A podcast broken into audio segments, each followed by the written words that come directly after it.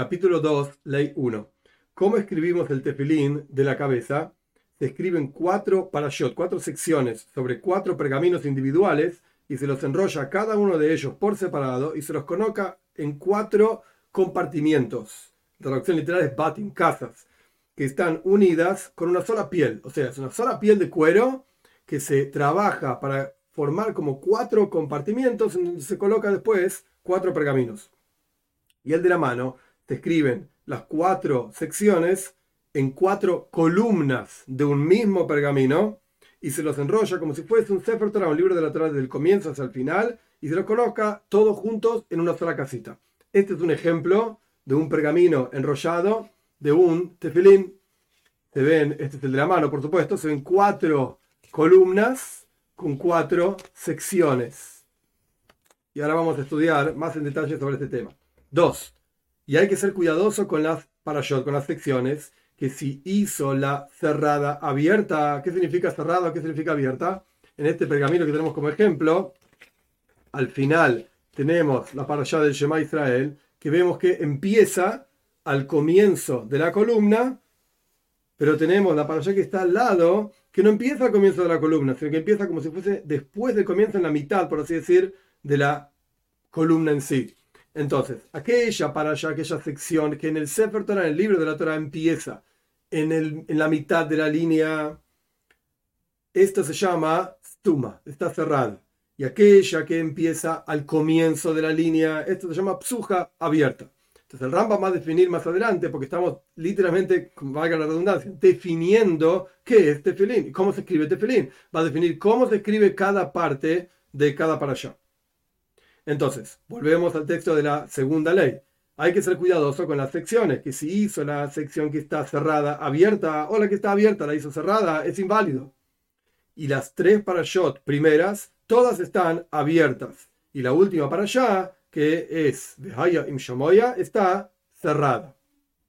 Tres. Y hay que ser cuidadoso con completo y falto. ¿Qué significa completo y falto? Hay palabras en el texto de la toira que están escritas con una letra Vav representando una O o una U, y esto representa una palabra completa.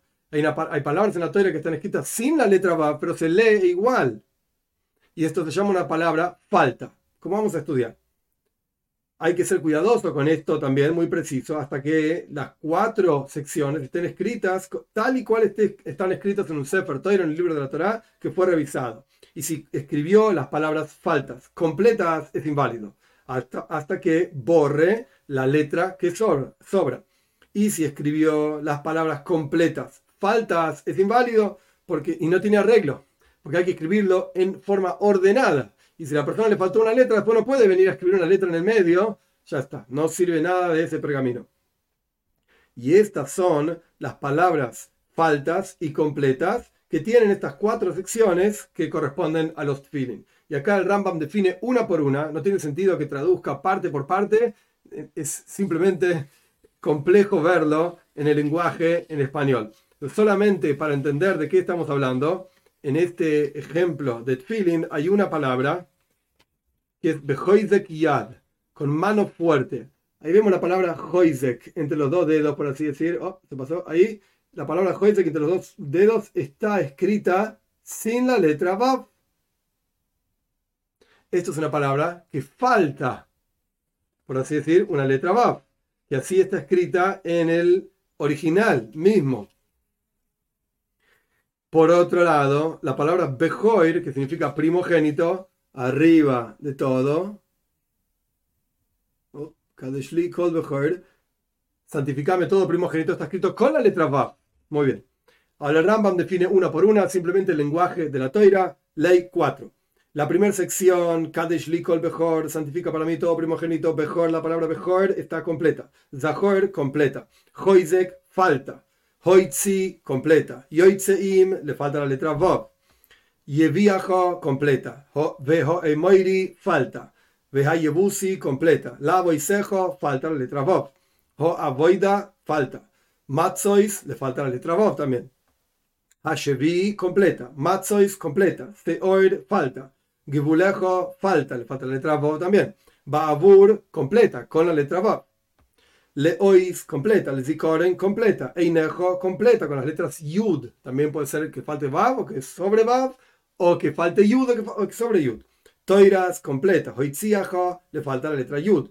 Hajazaka, hajuka, perdón, le, le, falta, le falta la letra vav. Le moyada completa.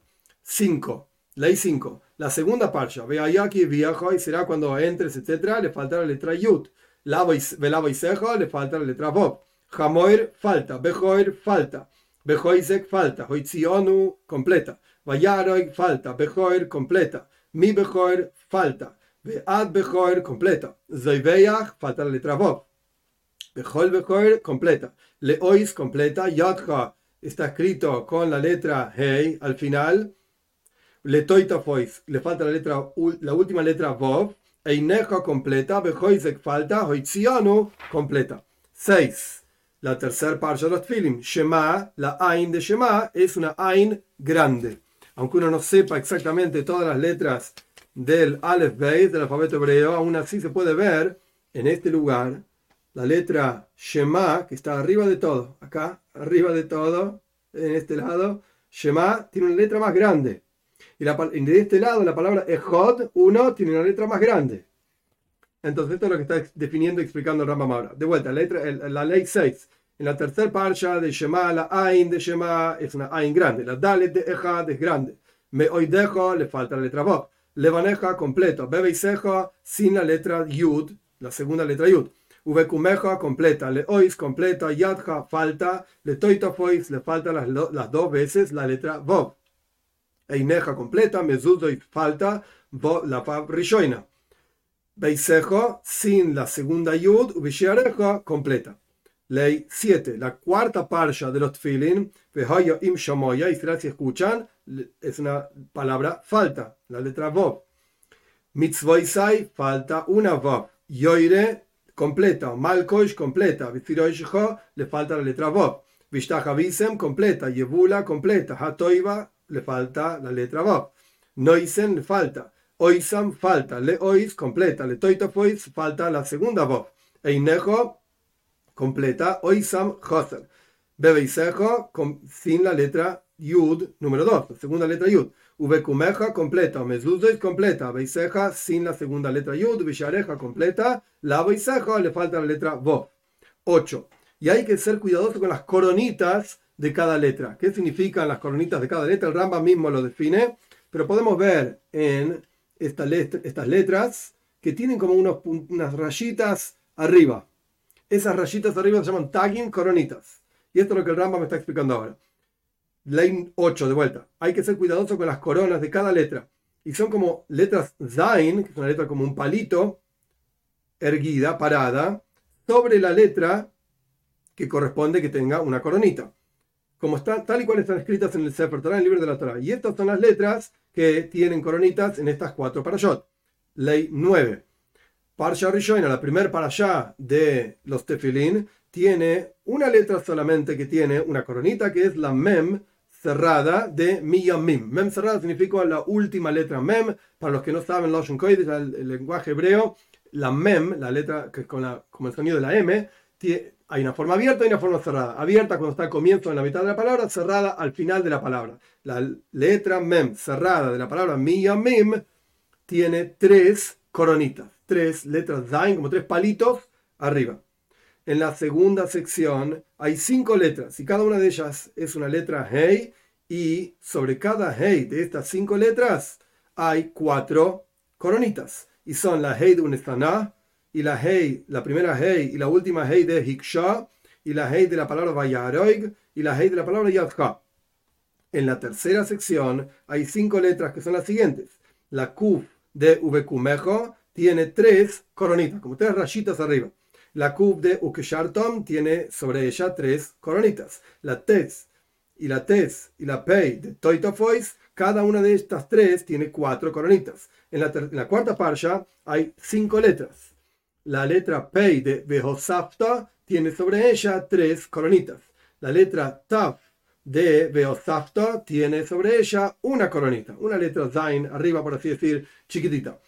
La letra Teis, Teis y Pei de Letoitafois, cada una de estas tres, de estas tres tiene cuatro coronitas. Todas las letras que tienen sus coronitas son en total 16. Y si no hizo las coronitas, o agregó o quitó alguna, no es inválido el tefilin. 10. Una persona que compra tefilin de quien no es un experto tiene que revisarlos. Si tomó de esta persona 100 cajitas, 100 tefilin, por así decirlo, no 100 conjuntos, sino 100 individuales eh, revisa de ellos 3 de estas cajitas negras, por así decir, o dos de la cabeza y uno del brazo, o dos del brazo y uno de la cabeza, y se encontró que son todos ksherim, son todos apropiados, entonces esta persona ya podemos asumir, tiene hazdaka, podemos asumir de que son todos ksherim, son todos correctos, y no es necesario revisar los demás. Y si los compró en forma de conjuntos de tefilin, por ejemplo, una bolsa llena con grupos de tefilin, todos tienen que ser revisados porque asumimos que los conjuntos fueron comprados de diferentes personas, no podemos asumir que todos fueron hechos por el mismo Soifer, por el mismo escriba. 11. Aquel que escribe tefilin con sus propias manos, por así decir, con su propia escritura a mano, o que los compró de un experto o de cualquier otra persona y los revisó y los volvió a poner dentro de su piel, o sea, dijimos anteriormente que había una piel que recubría a los tefilin, el, de, la cabeza son cuatro cajitas, el de brazos es una sola cajita, pero hay una piel de, cuero que los cubre a todos. Entonces los, abrió los tefilin, los revisó, los volvió a poner en la piel, nunca más necesita revisarlos otra vez, incluso después de muchos años. Y todo el tiempo que su cobertura está completa, continúan, continuamos asumiendo que no es necesario revisarlos y que están bien y no nos preocupamos de quizás se borró alguna letra de adentro o se agujereó. Hillel Azdaken, el anciano Hillel que vivió unos 100 años antes de la destrucción del segundo templo, solía decir, estos, o sea, sus feeling, son del padre de su mamá y nunca los había revisado. Hoy en día en el Shulchan está escrito que se deben revisar los feeling dos veces cada siete años. E incluso, un paso más, hay una costumbre hasídica de revisar los feeling siempre en el mes de Elul.